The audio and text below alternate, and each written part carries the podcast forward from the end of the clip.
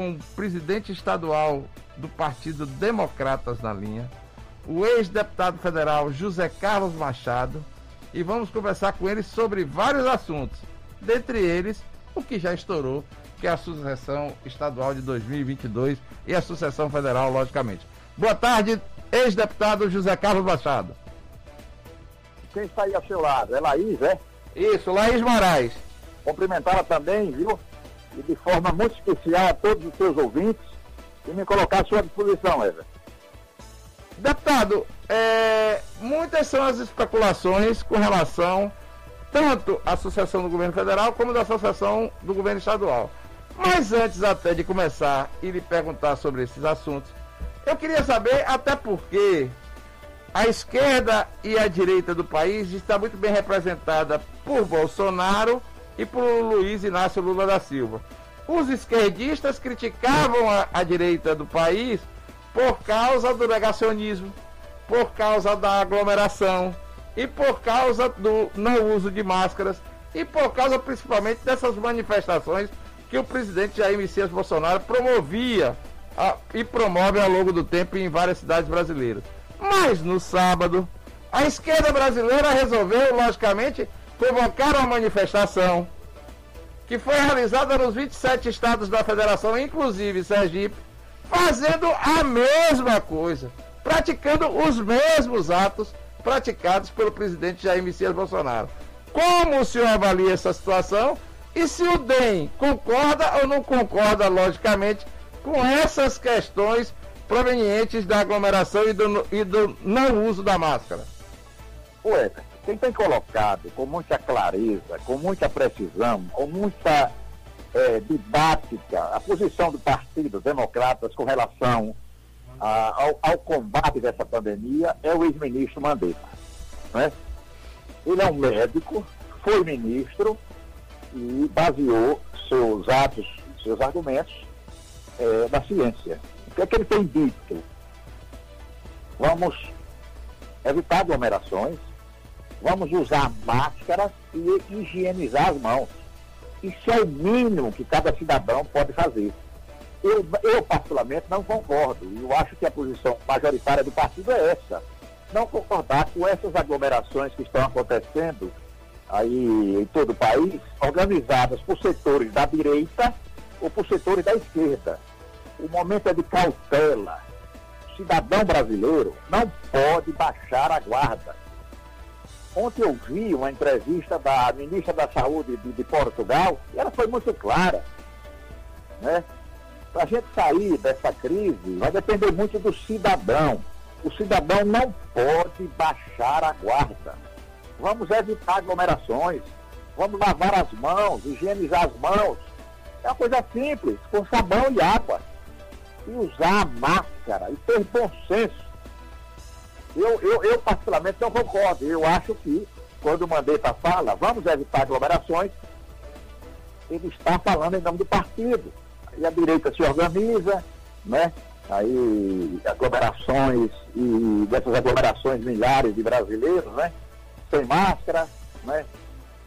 Termina as aglomerações, o presidente da República sobe num trio elétrico, aí faz um discurso, ao lado dele assessores do presidente sem máscara, aí a esquerda, né, naturalmente, para reagir. Vamos fazer também a nossa. Eu não vi, né, nas aglomerações de ontem, é, nenhum ato. E se apareceu é, alguma autoridade é, desprovida de, de, de, de, da máscara, não sei. Mas o fato é que, você perguntou qual é a minha opinião. Eu sou contra, radicalmente contra qualquer aglomeração, seja ela de direita ou seja ela de esquerda. E nós temos aqui ter consciência que mais importante que a aglomeração é que nós unamos nossos pensamentos e cientes de da necessidade de não baixarmos a guarda. Entendo. A coisa está tá, tá, tá se alastrando de uma forma que isso pode sair do controle. E o que aconteceu a semana passada, no final da semana, um incêndio no Mestopiva. Né? É, veja bem que coisa grave. Eu, eu, eu, eu não sei se é realidade. Uma pessoa que estava internada na enfermaria para paciente da Covid, o filho disse que não era portador do Covid. é complicado. Então, a sociedade tem que ajudar, né? os governantes têm que participar mais, o, o presidente da República tem que começar a dar exemplos. Eu não consigo entender porque é que Bolsonaro até agora não se vacinou. Entendo. Né? E, e, participa de aglomerações, né? É, sem usar máscara. Isso é, isso é ruim. Isso é ruim. E fique certo uma coisa. Toda a sociedade vai pagar por isso. Mas sabe qual é o setor da sociedade, a parte da sociedade mais penalizada? Com certeza, é os mais pobres. Entenda. Porque exigir isolamento de pobre não é fácil, né? É lógico. O pobre, o pobre, o pobre é obrigado a, a, a utilizar o transporte público. Aglomeração nos terminais, não é? E que o CETRANP disse, quem administra os terminais é o CETRANP, mas quem fiscaliza é a prefeitura. E os terminais estão dominados por ambulantes. Cada hora de tirar esse ambulante, claro que não. Mas os ambulantes estão dominando os terminais por quê? Porque permitiram se aglomeram nos terminais e, por consequência, vem a superlotação nos ônibus. Quem está lá usando os ônibus? É, é, a população de alta renda? É, é. Não, de jeito nenhum. Quem utiliza os ônibus para, para se deslocar para o trabalho é, são os trabalhadores que precisam, né?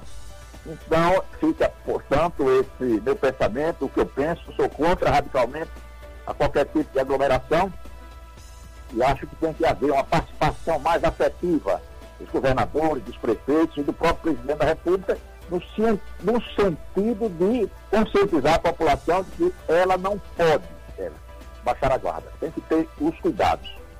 É, é simples, né? Higienizar as mãos, usar máscara e evitar aglomerações.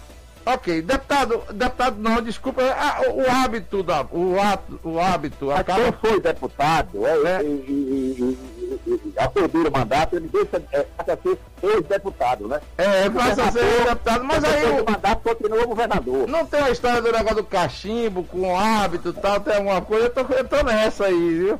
mas vamos lá, presidente, então vamos lá, voltando ao presidente do DEM aqui estadual. Recentemente, o senhor e a, a senadora Maria do Carmo do Nascimento Alves foram recebidos pelo presidente, foram recebidos pelo presidente nacional do DEM, o ex-prefeito de Salvador, ACM Neto. Como é que girou a conversa?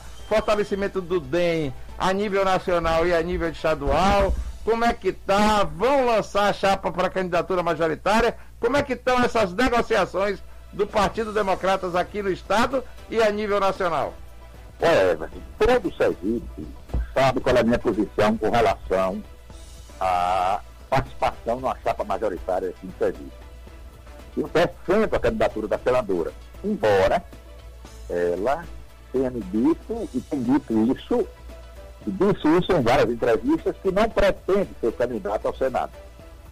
Ana Maria tem uma história belíssima. Ela disputou três eleições, né? E, três eleições para o Senado, ganhou todas as três, com uma particularidade. No ano que ela disputou as eleições, só tinha uma vaga.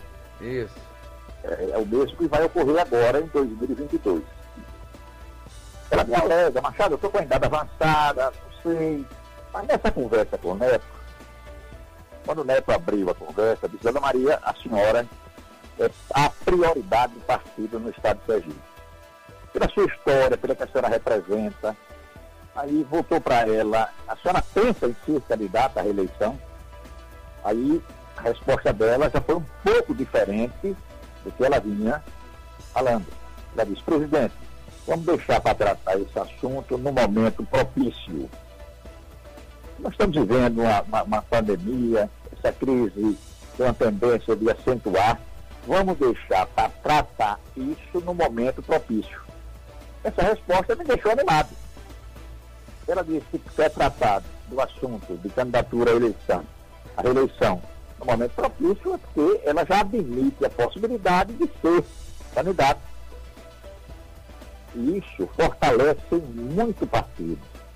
Você sabe que o partido pode participar da chapa majoritária e pode ter candidatos a deputado estadual e pode ter candidatos a deputado federal participando da chapa majoritária, essa participação ajuda muito a eleição dos deputados federais e a eleição dos deputados estaduais.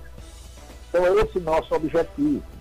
Neto disse, olha, a senhora é prioridade, voltou para mim e disse, olha, prioridade também, seu Machado, é você formar uma boa chapa de deputado federal e ter bons nomes para disputar as eleições é, para a Assembleia Legislativa do Estado de Sergipe. Nós estamos com essa missão. Estamos conversando muito com as pessoas, né? evitando até, até conversas pessoais e conversando muito por telefone. Muitos se empolgam com a possibilidade de vir para o partido, mas aí me perguntam, e as regras para a disputa das eleições proporcionais? Então, tudo isso que está acontecendo é, só vão se tornar realidade ou não depois de fim de setembro, começo de outubro, quando é o prazo final para o Congresso Nacional estabelecer as regras que vão vigorar para as próximas eleições, para as eleições proporcionais. E, que estão falando, né? É, não vai se permitir coligação e nem vai permitir que partidos que não atinjam o coeficiente eleja.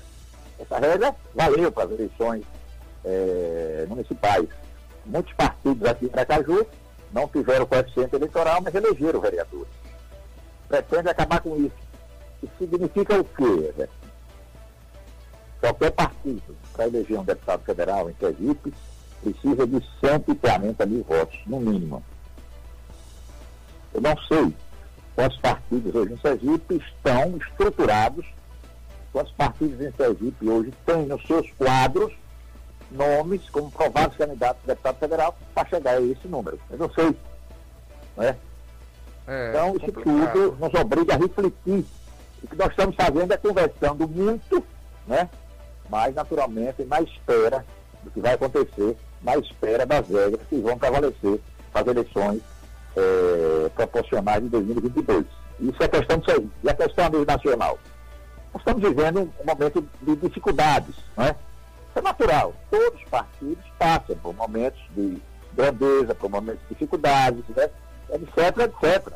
Nós fizemos uma performance muito grande. Foi o partido que mais cresceu em números de prefeitos eleitos na última eleição.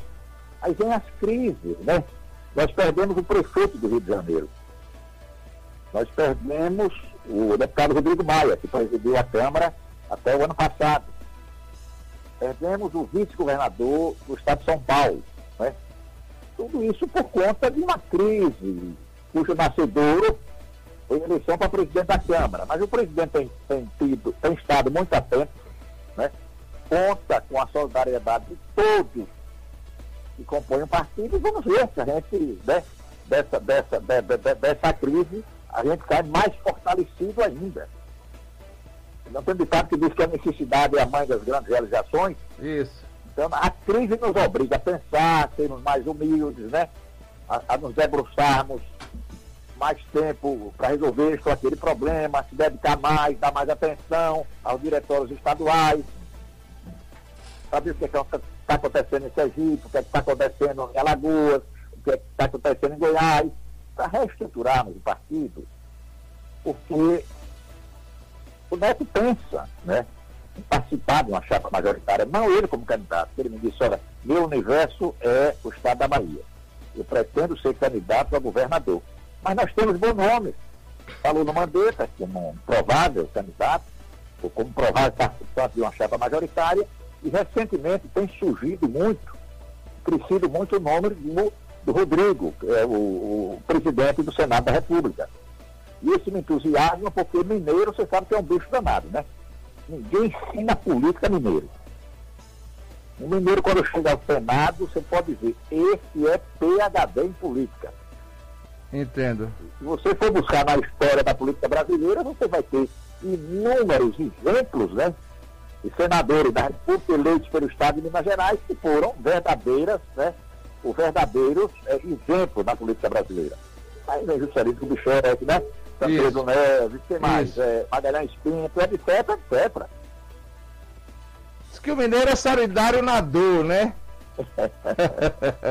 Mas, deputado, eu acabo de receber um post das mídias sociais onde com o símbolo do, inclusive do Democratas, eu não sei se é fake news ou não, mas que existe a possibilidade do lançamento de candidatura própria e de uma chapa é, para concorrer ao governo do estado de Sergipe e também ao Senado Federal, composta pelo ex-deputado estadual Ivan Leite, com a vice-governadora Emília Correia e o candidato ao Senado Federal, o nome de Zé Carlos Machado.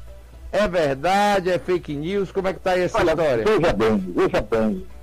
É, é, é, eu nunca tratei disso, nem com Ivan, Pacha, Ivan Leite, nem com Emília Correia. Ah. Não é? Mas olha, é um excelente quadro. Né? Ivan é filiado hoje ao PSDB, se não me engano. Isso. E Emília Correia é filiada a Patriotas. A Patriotas, é isso é filiado aí. Aos, aos democratas, né? Isso aí. É, é, o que eu tenho em mente, viu, Everton, é participar da chapa majoritária, né? Indicando, indicando um provável candidato ao Senado que, se depender de mim, seria a senadora Maria do Carmo. Mas isso não, não sou eu que decido. É a decisão dela, de foro íntimo. Ah, mas Maria não pode ser. Cabe aos democratas, numa aliança, a indicação de um nome para participar da chapa majoritária? Não pode ser. Maria não quer ser candidata a senadora. Maria pode ser candidata a vice numa chapa majoritária? Pode. Maria também não quer ser candidata a vice. Nós temos outros nomes que podem ser indicados para como candidata a vice. Nós temos Zé Franco, que é um excelente quadro. Foi responsável por uma virada, terminou ajudando o, o, o, o atual prefeito de Socorro, né? A reverter aquela situação em Socorro, né? Eu me coloco à disposição do partido. A minha intenção é disputar a eleição para a Câmara Federal. Isso é que eu tenho convidado, isso é que eu tenho conversado com a culpa do partido, especificamente o nosso ACM Neto. Mas essas coisas é, é, é, é natural que surjam. O Ivan é um excelente nome. Eu, eu, eu, eu já tentei falar com o Ivan e é, no passado recente o convidei para ingressar nos quadros do partido. É um homem preparado para disputar qualquer cargo por Sergipe. A Emília Correia é um, é um nome extraordinário, né? Quantas vezes, quantas conversas nós tivemos, eu tentando trazê-la para participar dos quadros dos democratas, né, nessa eleição municipal, e fazer a candidata a prefeito, eu entendia, já na época, que o melhor nome para se contrapor ao nome de, de, de, do prefeito atual era o nome de Emília. Essas coisas não andaram como eu imaginava. Né? Aqueles que na época faziam oposição ao prefeito, em vez de se unirem em torno de um nome, se dividiram. Né? Quando eu digo aqueles que faziam oposição, eu estou excluindo do processo, não, que também faz oposição ao atual prefeito, da, da, da candidata Daniela Garcia. Né? Eu digo, além da Daniela, vamos encontrar um nome que una é, é, todas essas forças. Que forças? Eu pensava na, na, na, na no, nos democratas, no Podemos, no, no Avante do Clóvis, né? E outros nomes, mas não ocorreu. Especula-se isso, né? Eu já disse em entrevistas anteriores que estou disposto a conversar com todos os segmentos partidários de Sergipe. Eu não faço restrição absolutamente a ninguém. Se o deputado, eh, se o ex-deputado estadual Ivan, Pache, ou Ivan Leite pensa numa candidatura a governador, eu estou disposto a sentar com ele e conversar sobre isso. Entenda. Mas deixando um pouquinho a terra do cacique Serigi e indo lá para o Planalto Central.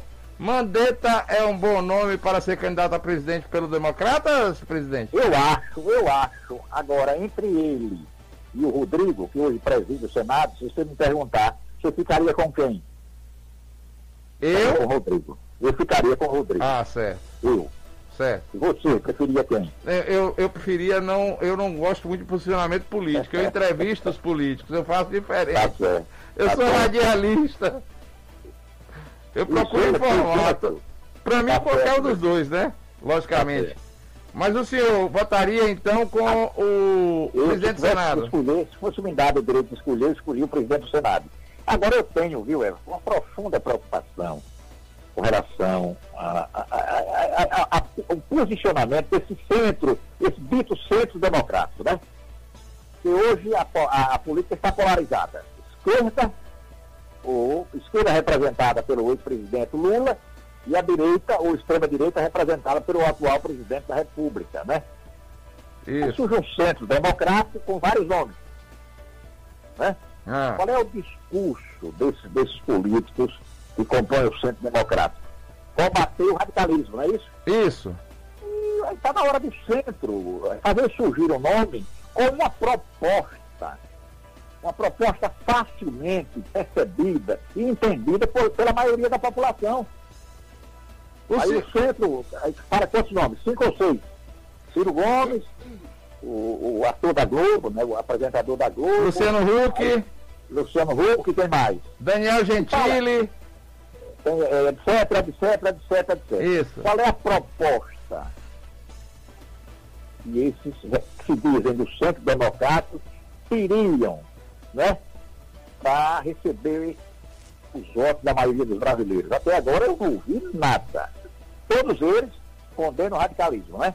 Nós estamos isso, contra esse isso, radicalismo de isso. direita e, e, de esquerda. Isso. Sim? E aí? Qual é a sua proposta para governar o Brasil? Presidente. Fácil, que haja entendimento, não é.